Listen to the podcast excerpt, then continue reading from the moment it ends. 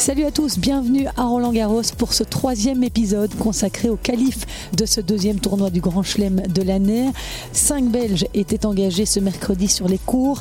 Zizou Bergs, Gauthier Auclin, Michael Geertz, Janina Wickmayer et Great Minen. Malheureusement, la journée a été un peu compliquée pour nos compatriotes. Great Minen est la seule rescapée, la seule à passer au troisième et dernier tour des qualifs avant d'éventuellement atteindre le Graal, le tableau final du simple dame. Ce mercredi, j'ai retrouvé Philippe Dehaze, son coach d'ailleurs dans les allées du stade, et il était en compagnie de deux amis, Ananda van den Doren, coach à l'AFT de Gauthier Auckland et Raphaël Collignon notamment, et Xavier Moureau, entraîneur liégeois qui travaille depuis quatre mois aux côtés de Benoît Père. C'était donc l'occasion de prendre des nouvelles du français qui vient in extremis de se voir attribuer une wildcard pour le tableau final de Roland Garros. L'occasion d'évoquer avec lui quelques anecdotes. Vous entendrez évidemment aussi tout au long de ce podcast les réactions des cinq Belges qui étaient sur les cours ce mercredi. Je vous souhaite une très bonne écoute. Vous allez voir, vous ne serez pas déçus. Silence s'il vous plaît. Les sont prêts.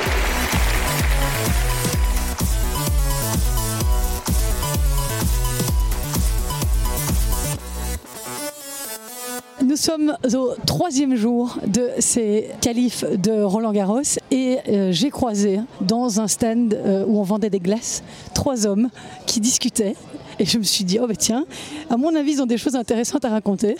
Donc, à la droite de ma chaise, Xavier Moureau. Xavier, est-ce que tu peux te présenter un petit peu à nous Euh, oui, en fait, moi, je suis directeur avec Steve Darcy des, des écoles de tennis qui portent notre nom. Euh, donc, on avait jusqu'à peu trois écoles de tennis. Et euh, depuis un mois, on n'en a plus que deux. Voilà, on s'est un peu recentré par rapport à ce qui est un peu notre ADN. Et, C'est EY hein, que vous avez donc quitté. en fait, on a arrêté à EY, on a hum, toujours l'école de tennis à Bastogne et l'école de tennis à Anse. Et euh, parallèlement à ça, donc je suis l'entraîneur de Benoît Père depuis le mois de janvier.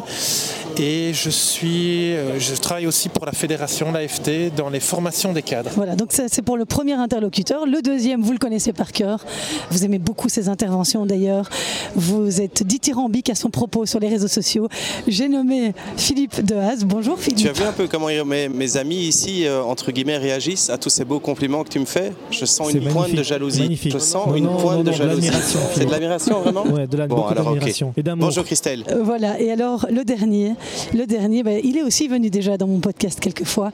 Euh, c'est Ananda Van Den Doren avec son magnifique sourire, j'adore. Il a les yeux qui pétillent. Il donne- voilà, on est sous le soleil, on est bien. Non, je sais pas, il, il met de bonne humeur, je trouve, vrai. Ananda. Une bonne énergie, Ananda. Une bonne énergie, voilà. Je n'arrivais pas à trouver mes mots.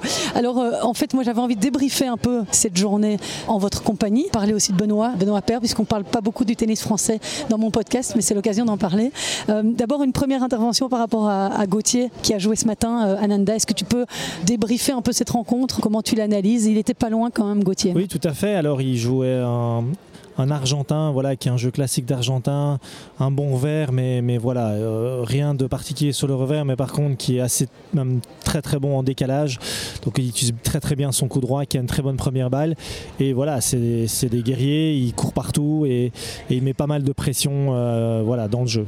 Quel était le mot d'ordre euh, par rapport à la tactique à adopter? Euh, Est-ce que mentalement, tu l'as trouvé euh, bon? Est-ce qu'il a fait ce qu'il fallait? Alors déjà voilà, il c'est sûr que le match, ça a été un match avec euh, du suspense puisqu'il perd 6-4 au troisième. Donc il a quelques occasions euh, dans, le troisième set et c'est ça qui fait, mal, où il est assez déçu, notamment une balle de break euh, à 4 partout dans le troisième set. Mais l'un dans l'autre, voilà, il y a des, des choses très positives dans son jeu, ses premières qualifs de Grand Chelem. Et euh, j'espère qu'il va garder le positif. Il y a bien sûr des objectifs de travail, travailler son service, travailler encore la constance, euh, rester euh, peut-être un peu plus calme, serein dans les moments clés. Mais ça, c'est voilà, c'est normal vu l'enjeu ici dans, dans son premier Grand Chelem. Il, il attendait beaucoup et, et euh, voilà, il y a un petit peu plus de pression que dans les tournois euh, qu'il qu'il a, qu'il a joué avant. Mais, mais voilà, je trouve qu'il il a bien progressé. J'ai vraiment hâte de le retrouver la semaine prochaine pour voir s'il va utiliser cette expérience euh, d'une manière positive et, et performer en Allemagne.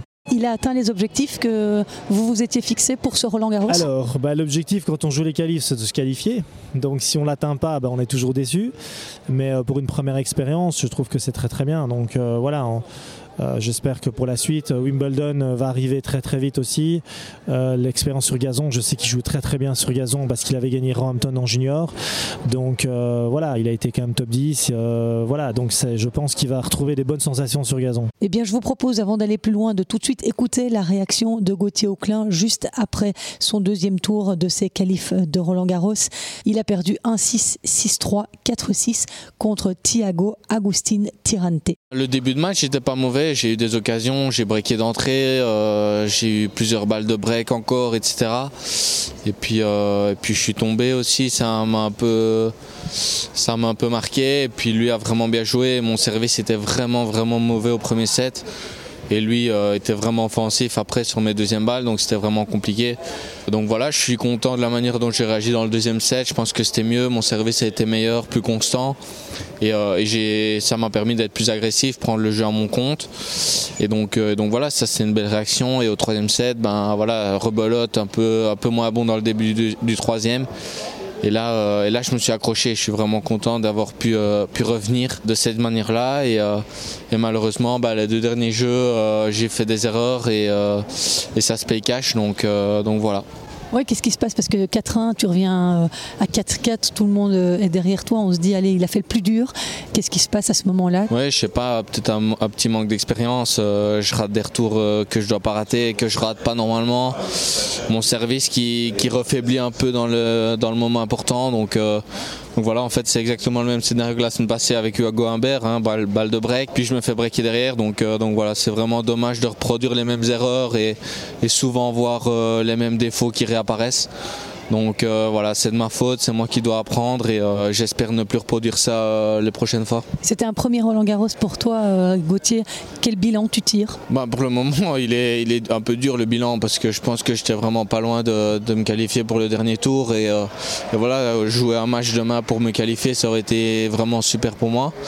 Mais, mais je pense que dans l'ensemble, les matchs étaient quand même bons. Celui-ci aussi, le deuxième et le troisième étaient vraiment bien. et voilà, il faut il faut travailler les, choses qui n'ont pas été euh, et qui, ont fait qu'au final euh, j'ai perdu. Mais je pense qu'il y a du positif. Tu as encore des objectifs d'ici à la fin de l'année au niveau classement ou... Parce que tu as déjà bien euh, travaillé depuis le début de la saison? Tu en as d'autres? Non, moi au niveau du classement, je me fixe euh, pas vraiment. J'essaie de progresser. Je suis déjà beaucoup monté au classement depuis le début d'année, donc euh, donc voilà, le plus important c'est mon jeu euh, aujourd'hui et ici les derniers jours, on a vu que ça allait de mieux en mieux. Donc je suis content de sentir que mon jeu se met en place. Mais mais voilà, je pense qu'il y a encore beaucoup de travail à faire, donc on va se concentrer sur ça et je suis sûr que si si on continue à, à bien travailler comme ça, ben il y aura de belles choses qui vont se passer dans la deuxième partie. Alors euh, ça c'était le premier qui était sur les cours euh, aujourd'hui. Et puis il y avait Zizou. On attendait beaucoup de lui. Euh, une petite déception soit, ne soit pas passé. Quelqu'un, un, de vous trois a vu son match? Moi Zizou, je suis toujours un tout petit peu en train de m'interroger si c'est. Il, est très très positif, hein, Zizou, vous êtes d'accord avec moi il est, il, est, il, est hyper confiant. Euh, je, me souviens quand euh, il y a deux jours, euh, on avait parlé, j'avais croisé, j'ai dit Tu joues au Johnson, l'américain, il me dit Ouais, je perdrai pas. Mais vraiment une assurance qu'on retrouve rarement chez les joueurs belges. Et ça, je trouvais ça, je trouve ça magnifique. Mais, mais j'ai toujours un peu l'impression aussi que quelque part, il se met une pression énorme par rapport à ça. Parce que j'ai l'impression qu'il se met toujours dans la situation en fait, où il ne peut pas perdre le match. Quoi.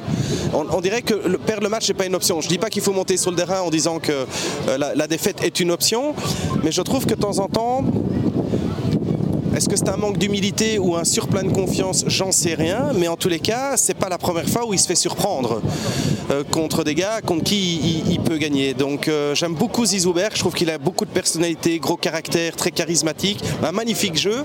Mais euh, là où nos joueurs francophones manquent peut-être un tout petit peu de confiance et ça les handicape forcément, je trouve que Zizou, on est dans une, situation un peu différente où il est un peu en surconfiance. Xavier, je vois que tu acquiesces, mais je vais vous passer euh, justement l'interview que j'ai faite de Zizou Bergs juste après sa défaite 3-6 3-6 face à Federico Ferreira Silva. Euh, j'ai pas pensé trop pour l'instant, les émotions sont juste encore là. Que je suis très frustré avec, euh, avec le match, comment c'était passé.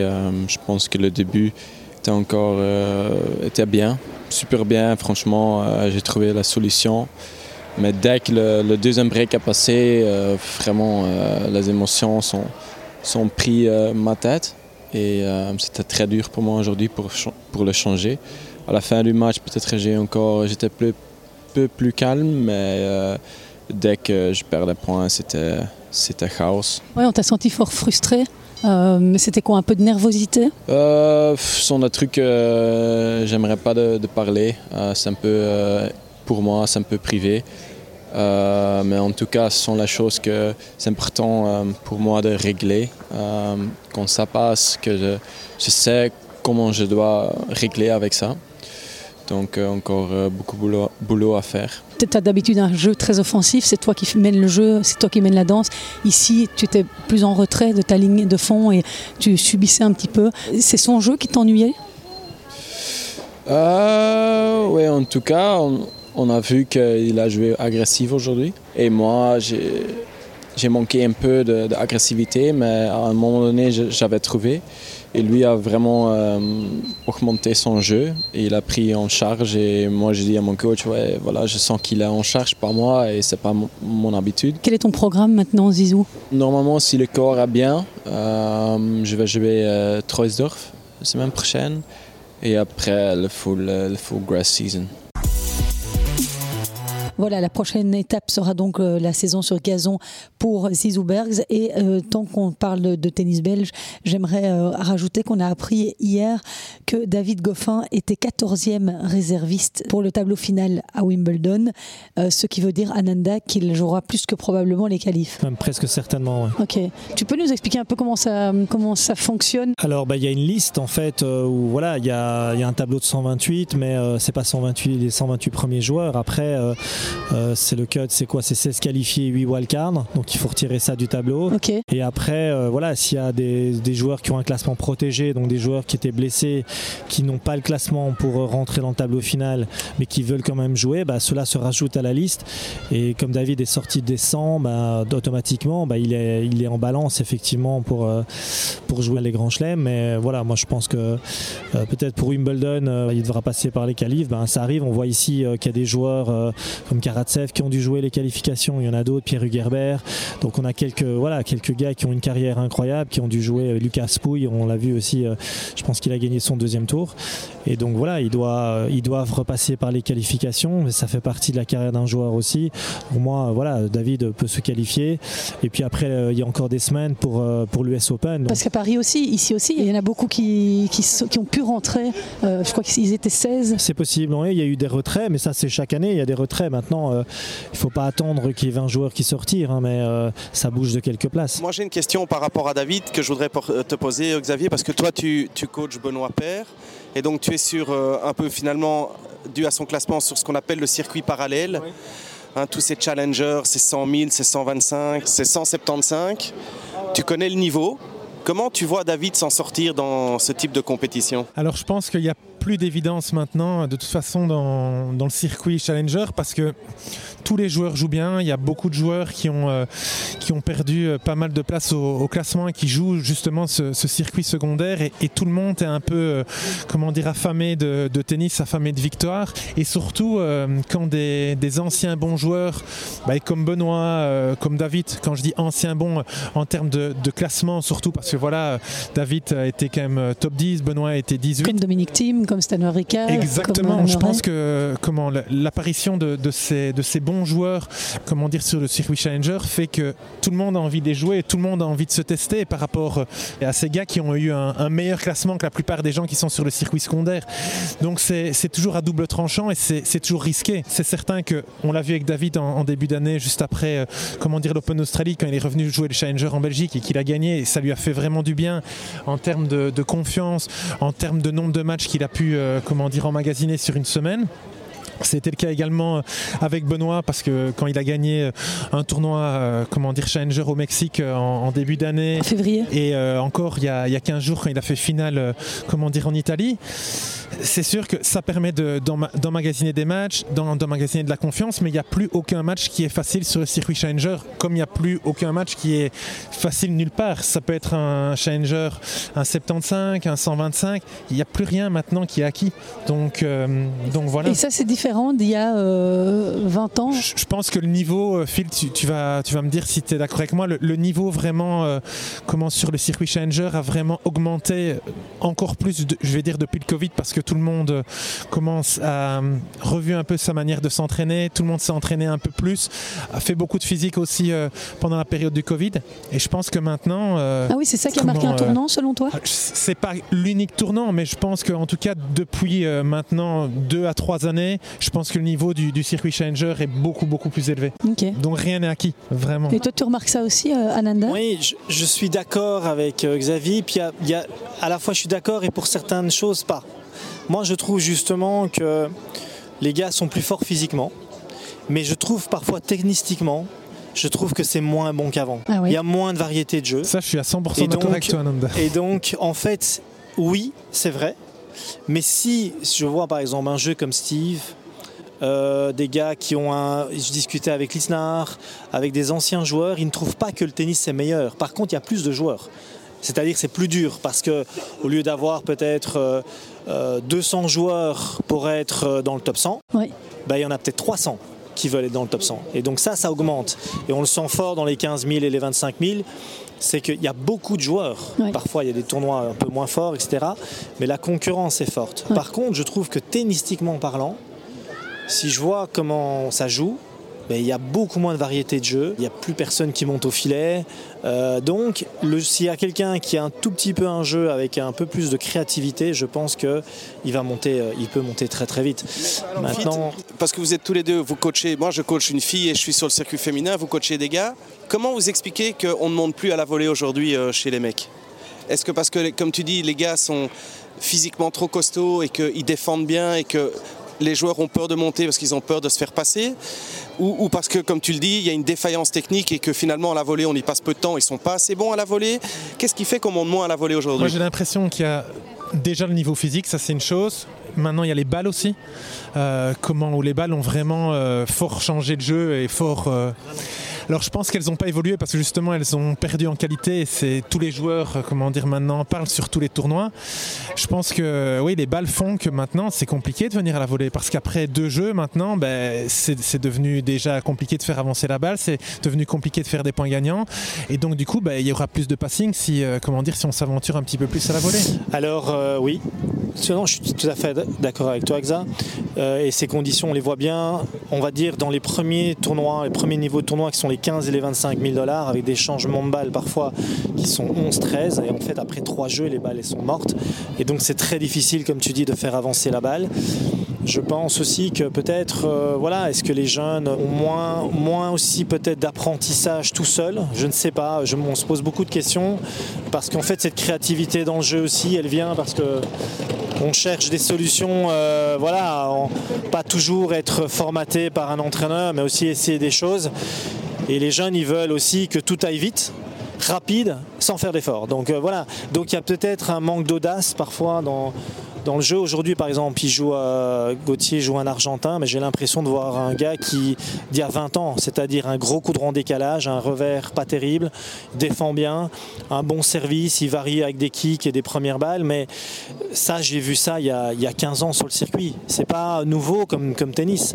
Donc euh, voilà, est-ce que c'est peut-être euh, la formation euh, dans certains pays? Par contre, ce que je vois, c'est qu'il y a beaucoup plus d'asiatiques beaucoup plus asiatiques, qui jouent beaucoup moins comme des asiatiques comme moi je les connaissais. Donc il y a certains pays qui, jouent mieux sur terre, par exemple. Qui, par exemple, je regardais les Japonais qui, qui ont des belles trajectoires de balles, qui jouent pas tout à plat, euh, qui savent glisser, qui savent se déplacer. Alors qu'avant ça, euh, par exemple, je voyais pas. Euh, et voilà, on verra bien ce que les, juniors là dans, dans, quelques années vont nous apporter, mais ça va être peut-être un tennis un peu plus stéréotypé. Quoi. Ananda, je, je rejoins aussi un- quelque chose que, que tu dis maintenant aussi par rapport à ça. Je parlais avec Stéphane Nuet, je ne sais pas si vous vous souvenez de lui, qui était euh, 90e, qui était joueur français. Ah oui, oui. qui entraîne Oui, maintenant. Arthur Cazot. Oui. Et je parlais avec lui à Genève, euh, comment parce que Benoît jouait le double avec lui.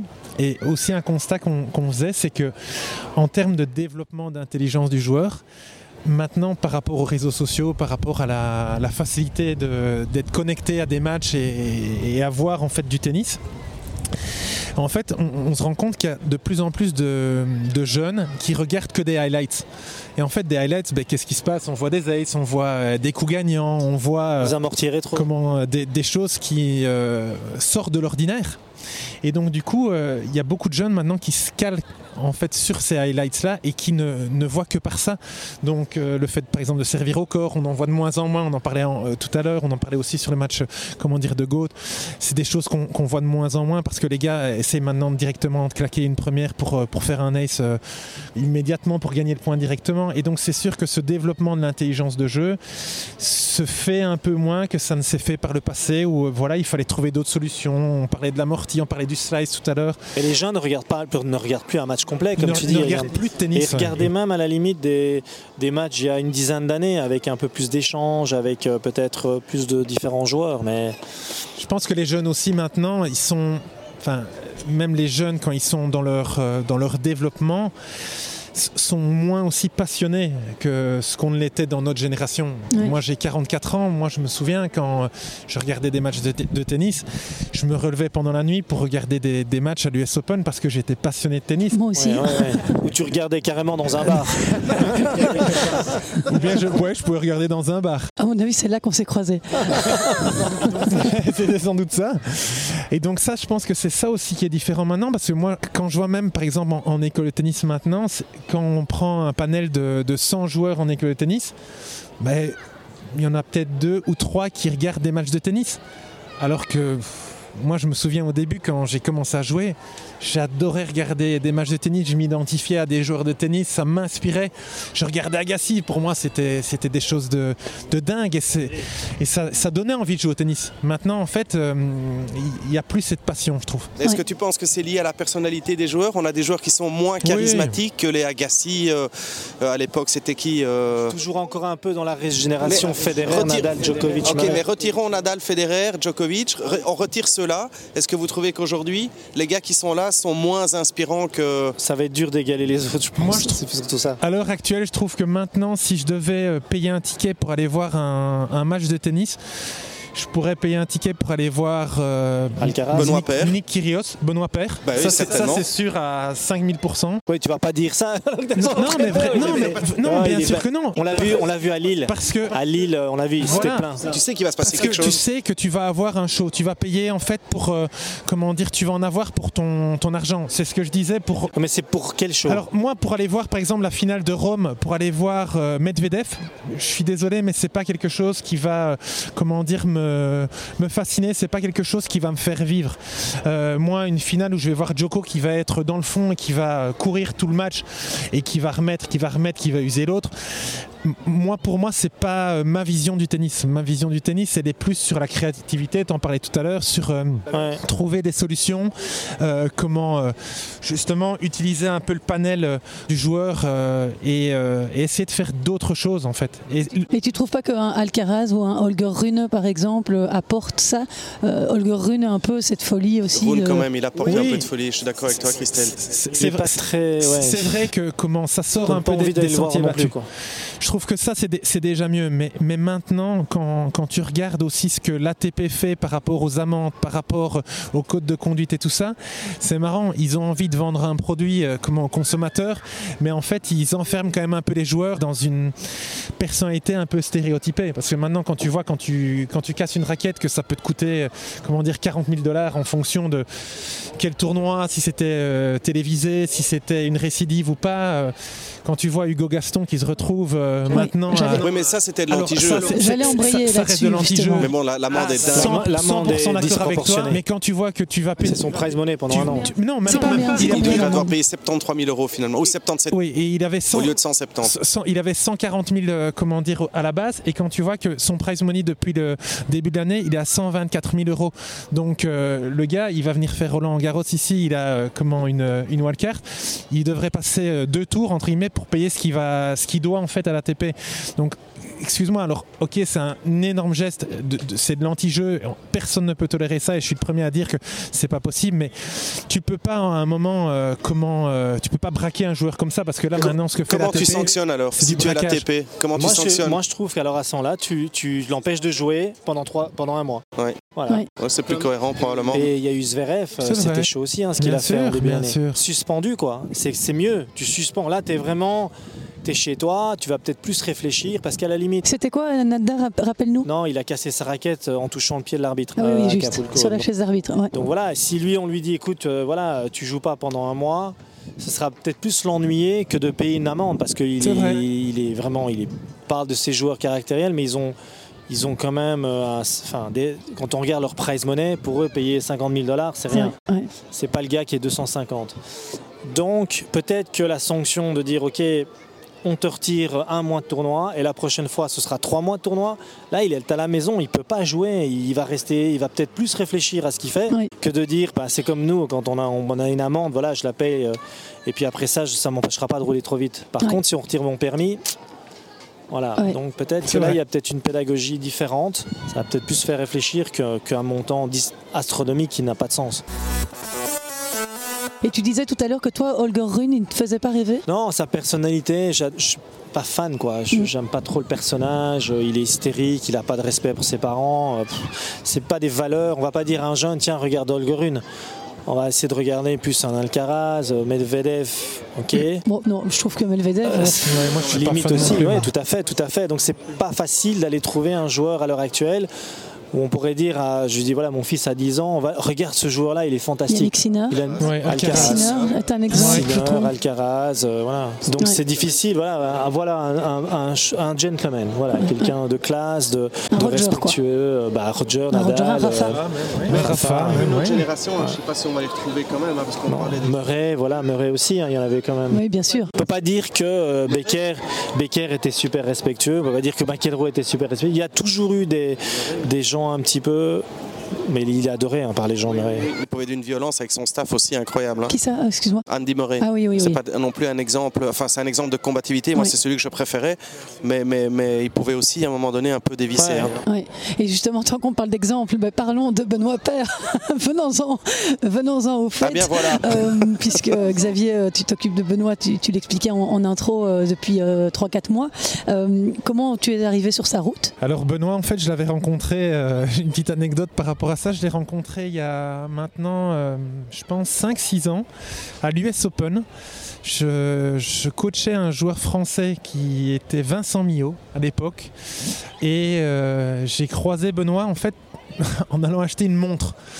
Et, et Benoît, en fait, sortait d'un Starbucks et il nous a dit, bah, qu'est-ce que vous faites? On lui a dit bah, justement on va se renseigner pour acheter une montre. Il dit bah, je viendrai bien avec vous. En fait c'est, le seul à être sorti de la, de la bijouterie en ayant acheté une montre directement. Donc euh, c'est, la première rencontre que j'ai, fait avec Ben. Et puis après on s'est, recroisé en tournoi. On s'est recroisé euh, il y a deux ans en Interclub à Bordeaux parce que j'étais, parti avec Steve euh, le temps d'un week-end, le temps d'une rencontre à Bordeaux. Et Benoît était justement là-bas. Donc on avait reparlé pas mal déjà à ce moment-là. Et puis lors des interclubs de Bordeaux de comment dire de l'hiver passé, Benoît est venu parler avec Steve. Il a dit voilà j'ai, plus d'entraîneur maintenant depuis un, bon bout de temps, mais j'ai vraiment envie maintenant de, refaire les choses différemment. Je sens que je suis de nouveau prêt de comment dire d'échanger avec quelqu'un, d'entendre quelqu'un. Et euh, il a redemandé mon numéro à, Steve et donc dans la foulée ben, il m'a contacté. euh, et donc c'est comme ça que l'aventure euh, s'est lancée juste après, après Melbourne en fait. Tout le monde connaît Benoît Paire, on connaît Federer, on connaît juste, peut-être pas pour les bonnes, les bonnes raisons souvent, mais que ce soit un Belge, Xavier, qui l'entraîne, moi je trouve ça dingue. Oui, c'est vraiment fantastique. dingue, c'est de, euh, il avait eu un coup de cœur pour euh, ton travail. Il connaissait ton travail en Belgique. Oui, je pense en fait qu'il m'a, qu'il m'avait, je pense qu'il m'avait vu travailler. Je pense qu'il avait déjà échangé aussi euh, avec Steve parce que voilà, j'ai, j'ai eu l'occasion aussi de voyager avec Steve par le passé. Et je pense que, on parlait de valeurs tout à l'heure. Je pense que on partage les mêmes valeurs. Je pense qu'on a, comment on a beaucoup de points communs par rapport à la passion, par rapport au côté, je pense un peu écorché vif et aussi au côté un peu émotionnel. Parce que voilà, euh, Benoît, je pense que derrière euh, ce que les gens peuvent euh, apercevoir sur les réseaux sociaux, c'est quelqu'un qui a un cœur vraiment immense, qui est hyper respectueux. On parlait tout à l'heure de, de, Murray qui pouvait parfois comment, se retourner contre son staff et, parfois avoir des mots un peu crus. Mais moi, depuis que je suis avec Benoît, n'y a jamais eu un mot en fait qui a été porté dans ma direction, que ce soit sur le terrain, en dehors du terrain. Et tous les échanges qu'on a toujours, ils sont toujours respectueux, comment dire, par rapport à tout ce qu'on fait tennistiquement parlant. Et donc c'est comme ça que je pense qu'on s'est bien trouvé quand on s'est entendu au téléphone. C'est le premier truc qu'il m'a dit. Il me dit écoute, je pense que ta personnalité correspond à ce que j'attends et euh, je pense que nos caractères vont, vont, bien matcher en fait. Et ça a été euh, effectif, enfin sur le terrain, euh, tu as pu remarquer ça directement, que vos caractères matchaient? Franchement, comment, au début, ben voilà, c'est toujours un peu une prise de, comment, de, de repère et tout ça, mais directement, je pense que oui, en termes de respect, en termes de comment dire d'échange, je pense que là on était vraiment sur la même longueur d'onde. C'est un peu un raccourci, mais on va dire qu'il y a un peu deux profils d'entraîneurs. Tu vois, il y a ceux euh, qui ont leur, philosophie, leur façon de voir les choses et qui vont un peu imposer leur façon de travailler, leur vision du jeu. Euh, et, leur approche du jeu, etc., et qui vont venir en imposant les choses. Voilà, c'est une façon de travailler. Et puis, tu as un autre, euh, une autre, un autre profil d'entraîneur qui vont s'adapter à la personnalité du joueur, qui vont le sentir, qui vont faire preuve d'empathie et qui vont adapter le discours et l'approche en fonction de l'individu.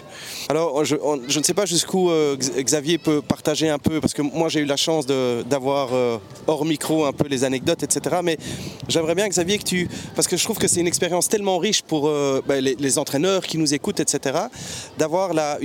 alors la qualité, la, capacité d'adaptation, elle doit être poussée à son, à son extrême parce que la personnalité de Benoît Père est tellement énormissime, presque je ne sais pas si on va dire ingérable, c'est à toi de le dire, mais, mais que mais Xavier il parvient quand même à, peut-être de façon homéopathique, c'est toi qui vas le dire, au compte-goutte, euh, avec sa manière, avec sa façon de faire, il parvient quand même à diluer comme ça, ça et là, des messages et, il fait avancer euh, Benoît Père. Et donc, moi, je, trouve que ce serait super que tu puisses, euh, mais dans le cadre de ce que tu as bien envie de dire, donner quelques exemples par rapport à ça. Mais je pense que déjà moi par rapport à ma personnalité, moi je suis quelqu'un qui est très carré, qui est perfectionniste, qui est fort à l'écoute. Je pense que j'ai développé beaucoup de compétences comment sur les dix dernières années. Euh, parce que je, je, pense que comme beaucoup d'entraîneurs, j'ai commencé quand j'ai commencé que j'avais 19 ans, j'étais J'étais sans doute avec trop de certitudes. Mhm. Je me suis rendu compte avec, euh, en prenant de la bouteille que voilà, les certitudes, ben, il faut les mettre de côté dans, tous les jours, dans tous les métiers. Et donc je pense que j'ai développé des, compétences en écoutant beaucoup, en partageant avec les gens. Pour moi, c'est ce qui me, c'est ce qui me plaît en fait dans mon métier, c'est ce qui me, me fait vivre. C'est vraiment euh, mon essence. Et donc c'est sûr qu'avec Benoît, si moi j'arrivais avec euh, comment ma cartographie et mon envie de, de mettre un cadre très très défini, c'est sûr que là ça n'allait pas passé. Donc il a vraiment fallu que je, m'adapte en fait par rapport à ben, un ses besoins ce qu'il a déjà vécu parce que voilà il était 18e mondial euh, il a un talent incroyable et euh, je pense que par rapport à beaucoup d'autres joueurs ben, lui euh, n'a jamais été quelqu'un qui va passer beaucoup d'heures, comment dire, dans les salles de gym, euh, qui va euh, prendre un préparateur physique et tout ça. Je pense qu'il a un physique naturel et il a un talent naturel aussi. Mais l'idée, c'était vraiment de, pouvoir l'écouter et de pouvoir, euh, ben voilà, échanger et trouver la manière dont, on allait fonctionner on découvre l'autre, j'en parlais tout à l'heure, dans, dans, ce qui s'est passé au début, ben, c'est certain que moi, quand, j'envoie un message, euh, que ce soit à Phil ou bien quand j'étais avant avec Steve, ben, que je posais une question, ben, j'avais une réponse qui était assez rapide.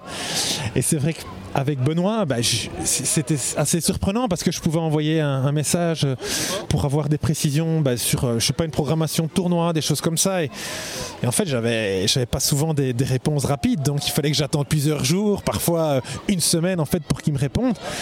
Et donc là, ben, moi, dans, dans mon cerveau, ça me, ça me faisait me remettre euh, beaucoup en question. Je me demandais un petit peu ce qui se passait et tout. Et, euh, et donc, ouais, le, le début, en tout cas, moi, euh, comment a été compliqué pour moi par rapport à, à ma sensibilité et par rapport à ma façon de vivre les choses. Pas, pas quand j'étais avec lui, parce que quand j'étais avec lui, tout se passait très très bien. C'était vraiment plus par rapport à ce qui se passait quand, comment, quand je rentrais chez moi, qu'on devait reprogrammer la prochaine tournée et tout ça, où là c'était... euh, J'aime bien de m'entourer un peu, de- comment dire, de, de choses qui sont un peu déjà planifiées. Et euh, je pense que maintenant avec Benoît, et, je le vis différemment maintenant, je pense que je... C'est plus au jour le jour. Quoi. C'est plus au jour le jour et surtout en fait, je pense que le fait de ne pas avoir la main sur euh, comment dire sur certaines choses et de relativiser et de garder entre guillemets euh, le- l'attention sur euh, sur ce qu'on a la main en fait m'a permis de euh, vraiment de me sentir mieux. Et maintenant, je, je- alors c'est sûr qu'il y a des jours qui sont pas faciles. Voilà, après des défaites, c'est jamais simple. Mais maintenant, ça me, ça me pèse moins. C'est moins lourd, moi, par rapport à ma personnalité. Et donc, je pense du coup qu'on qu'on le vit mieux. Et lui est comme ça aussi, alors, à plus Alors, relativiser Alors, je, je pense que lui, de toute façon, sa personnalité est euh, à vivre au jour le jour, à voir un petit peu comment ça va se passer, euh, à, à faire un peu les choses un peu au feeling, à faire les choses un peu à la, à la sensation du moment. Et je pense que moi, je me suis adapté à lui. Et maintenant, je pense que depuis aussi quelques semaines, je, sens bien, parce qu'on a eu aussi des, comment dire, des discussions, des, conversations par rapport à ça, et je sens bien qu'il fait aussi, euh, comment dire, des efforts. Et donc, c'est c'est bien parce que je pense que on est vraiment dans le win-win, on est vraiment dans l'échange. Et donc, du coup, maintenant, c'est, on trouve notre équilibre. Et donc, il en, il en est où, euh, Benoît euh, Depuis le mois de janvier, là, il s'est fixé, fixé de nouveaux objectifs. Il a, parce que tu as été le chercher quand il était quand même assez loin, entre guillemets. Ben, quand on a commencé après l'Australie, il avait perdu beaucoup de points, il était 260. Euh, là, cette semaine-ci, il est 149. Oui. Fait donc l'objectif de quand on a commencé, ben, c'était un de jouer le tableau à Roland.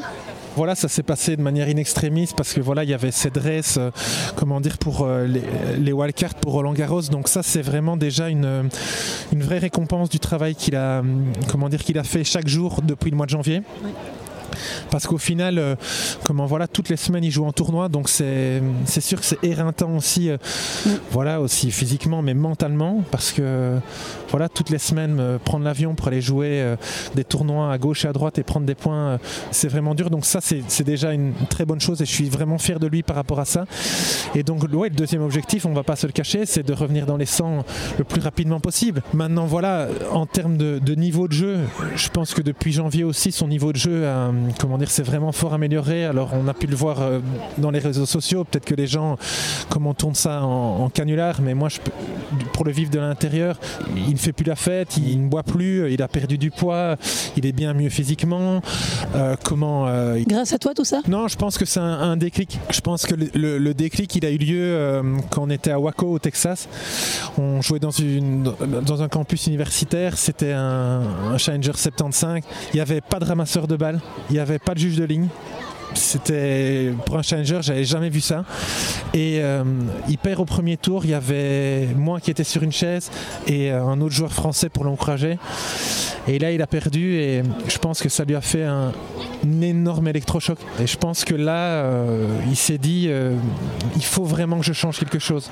Et on s'est dit après ce tournoi-là, parce qu'il restait un tournoi comment à jouer, on s'est dit, ben voilà, il dit, je vais essayer de me remettre un petit peu la tête dedans, je vais partir tout seul et, euh, et on va voir un peu ce que ça va donner. Je pense que les choses se sont mises en place progressivement après par rapport à ça. Et donc euh, là, vraiment, il s'y tient et euh, Et tu le sens dans un bon move. je le sens vraiment dans un meilleur mood. Et en tout cas, je, je trouve que hum, les gens ont cette image de lui par rapport à ce qu'on voit sur les réseaux sociaux. Et, euh, et je trouve qu'on on en oublie que c'est un être humain. Parce que voilà, quand. Non, mais c'est l'image que lui a un petit peu véhiculée aussi. Alors je pense que oui, il y, a eu, il y a eu ça un petit peu aussi, il en est bien conscient et tout ça, mais je pense que voilà, quand, quand il se trouve en, en tournoi et que les gens lui crient la chatte, euh, santé Marion, ou bien euh, à la place, euh, viens prendre Ricard, des choses comme ça. Voilà. Ok, c'est comment dire, c'est quelqu'un qui est là pour ses fans aussi, euh, comment en dehors du terrain, et c'est le premier à faire euh, des photos, à s'arrêter euh, auprès de tout le monde, même quand on est en rue, en dehors du, tournoi et tout ça, c'est le premier à le faire. Mais voilà, quand c'est un match de tennis, il est là pour jouer au tennis et il n'est pas là pour entendre des choses parasites comme ça. Et donc, oui, je pense qu'il faut que les gens parviennent aussi à faire un peu la part des choses. Euh, ce Roland Garros, euh, tu décomptes les jours ou tu te dis oh là là vivement que cet enfer soit passé? Parce que c'est quand même euh, un sacré sacré étape dans son calendrier ce, tournoi chez lui en France. Alors moi je suis déjà très content qu'il n'ait pas eu à passer par les qualifs. Ça c'est ça c'est la première chose parce que ça pouvait être vraiment un double tranchant. Le fait qu'il ait gagné cette cette wildcard et que la fédération française soit revenue aussi sur l'annonce comment dire de la, la wildcard de Hugo Gaston qui avait été un peu un peu anticipée et que les Ratoum étaient fait par la fédération française. Je pense que c'est bien parce qu'on a rendu à, Benoît ce qu'il avait été chercher en Italie avec, avec la finale. Et donc moi j'ai surtout envie de, lui dire, c'est ce que je lui répète depuis qu'on sait qu'il a la wildcard pour le tableau final, j'ai surtout envie qu'il en profite parce que la plupart en fait des, tournois qu'il a joué, des grands tournois, on l'a encore vécu, euh, comment dire, à Madrid là il y, a, quelques semaines, il y a tellement de gens en fait qui, euh, l'apprécient, qui l'aiment et qui viennent le voir jouer, qui viennent le voir évoluer, qui mettent vraiment une ambiance de dingue que je pense qu'ici il peut vraiment être dangereux. Tout va dépendre aussi du tirage au sort, mais, je pense que si les choses se, se goupillent bien, je pense que vraiment il peut faire quelque chose ici. Mais ce Roland Garros, euh, j'ai l'impression que ça va être très important euh, de montrer, euh, d'honorer en tout cas la wildcard qu'il a reçue. C'est sûr qu'ici en France, devant son public, devant sa famille, devant ses amis, c'est sûr qu'il a envie, il a envie de donner en fait. Quand moi je, parle avec lui et qu'on va dans les choses qui sont, qui sont un peu plus profondes, en fait Benoît il a, il a vraiment envie de, de ce partage. Il n'aime pas décevoir. Et donc c'est sûr que souvent justement, il met euh, cette exigence sur lui-même même trop haute et ça parfois ça lui porte même préjudice parce qu'il a vraiment envie de bien faire son boulot c'est ce que les gens ne, voient pas parce que les gens se disent purée mince il a encore été faire un tournoi il était ridicule il perd au premier tour mais il va pas il va pas faire des tournois pour faire de la figuration je peux vraiment vous assurer que chaque tournoi il y va pour le gagner euh, l'heure tourne et je ne vais pas vous retenir trop longtemps parce qu'en plus il commence à faire un peu frisqué. Je vois que tu es en t-shirt comme moi, Xavier.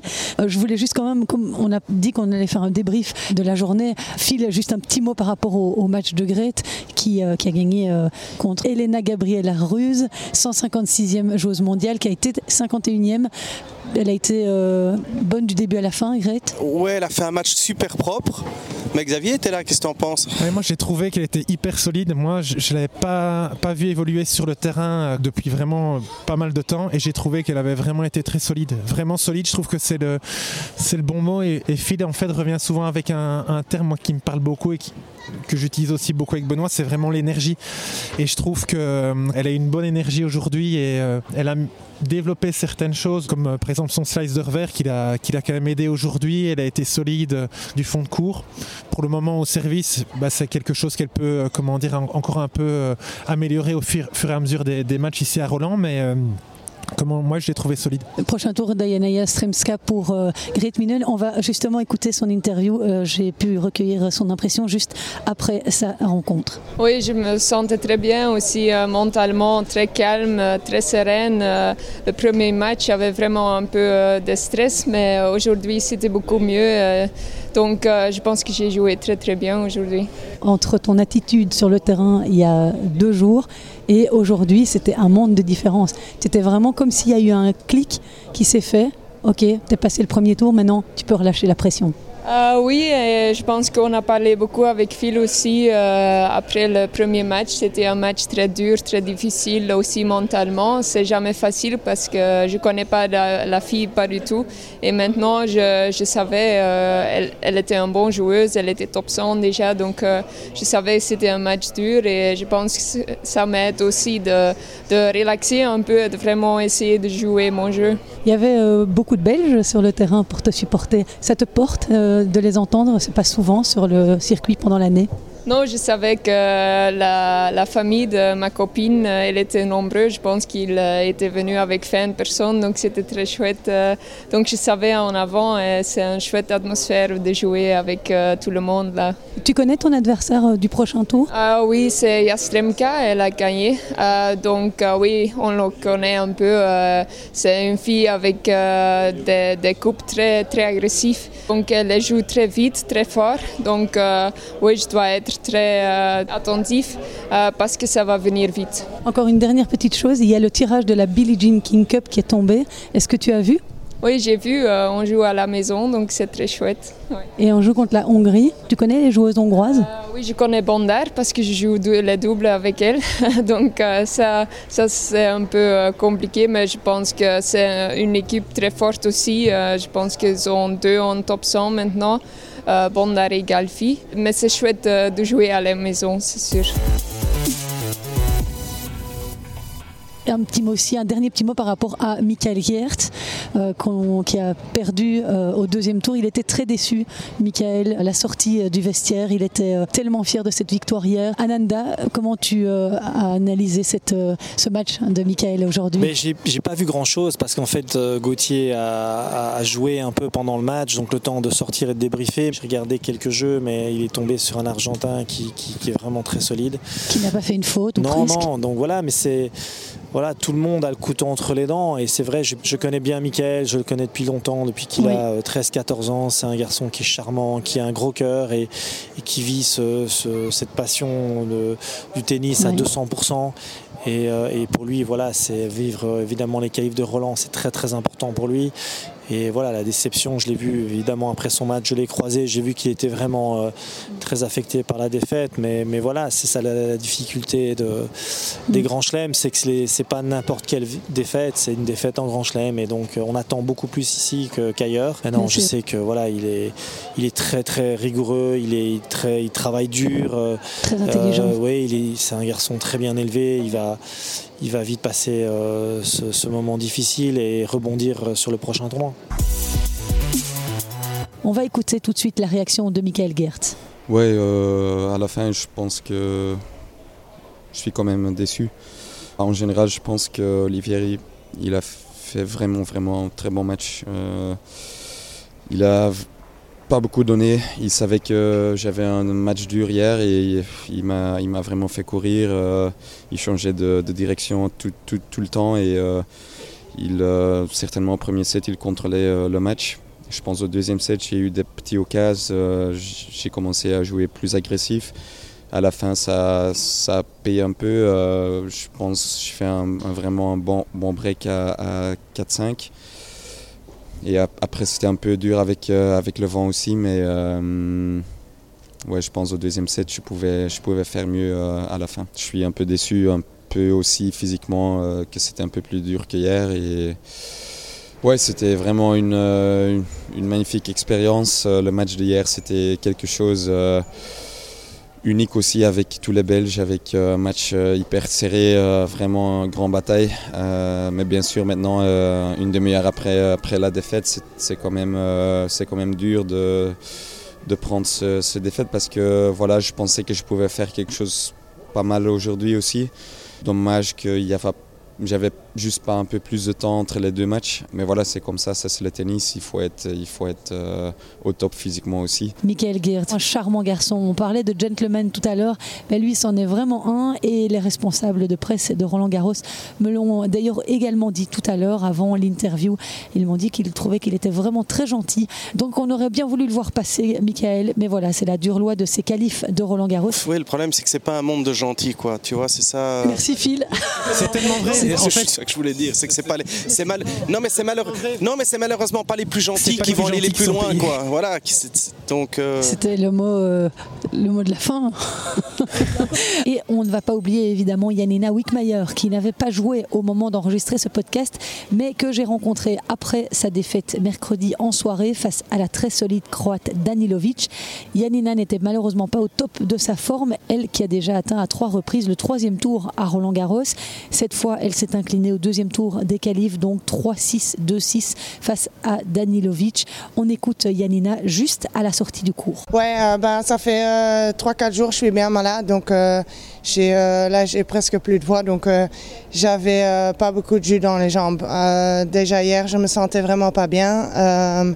Donc euh, voilà, j'ai essayé de, tout donner, j'ai essayé de, me battre pour chaque point, mais euh, oui, quand les jambes sont pas là, surtout sur terre, c'est très compliqué, surtout contre une joueuse qui, joue bien, qui fait jouer, qui euh, fait courir. Donc c'est une bonne joueuse qui est en confiance.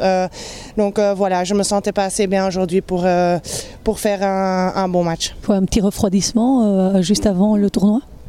Ah ouais, bah écoute, j'ai eu une, une semaine très très compliquée avec euh, ma petite qui était à l'hôpital. Donc euh, j'ai dormi à l'hôpital euh, 4-5 jours, donc euh, c'était une semaine assez compliquée.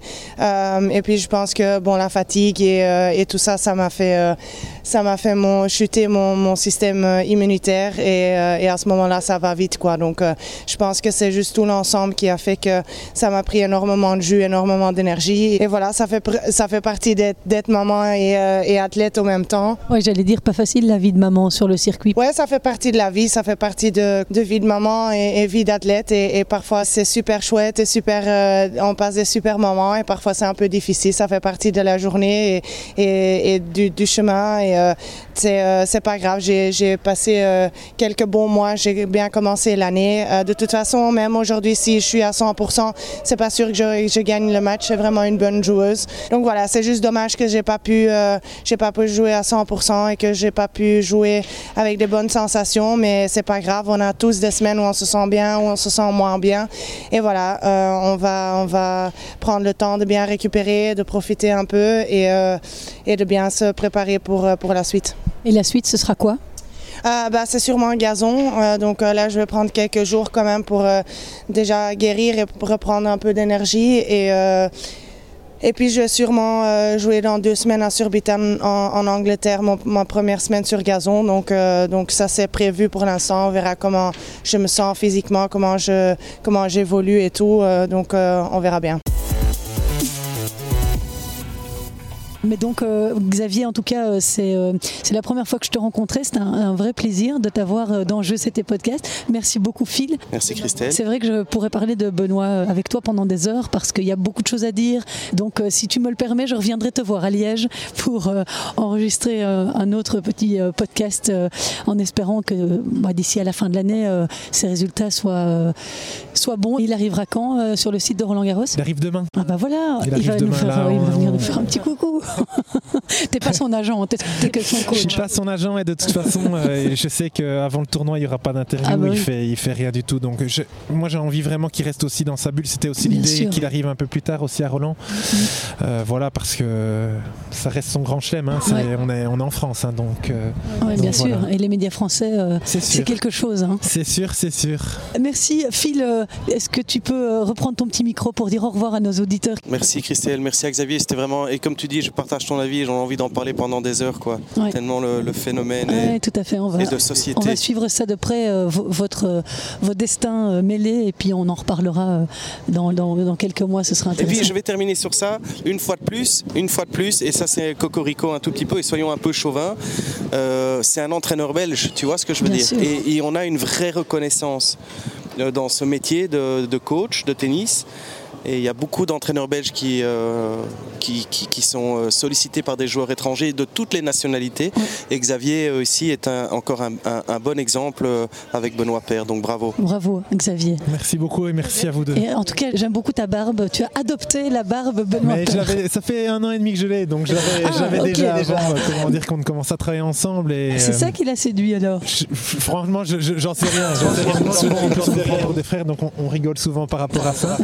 Mais euh, en tout cas, je tenais à vous remercier tous les deux parce que euh, c'était un bon moment d'échange et, euh, et je remercie Phil parce que, comment dire, Phil est aussi est toujours là, euh, comment, euh, dans les bons comme dans les mauvais moments. Donc, euh, je profite euh, de ce podcast aussi pour, euh, pour lui tirer mon chapeau et le remercier. Merci Xavier. Oui, Phil est une personne extraordinaire. Si euh, personne ne le savait, voilà, maintenant euh, tous les auditeurs en tout cas le savent.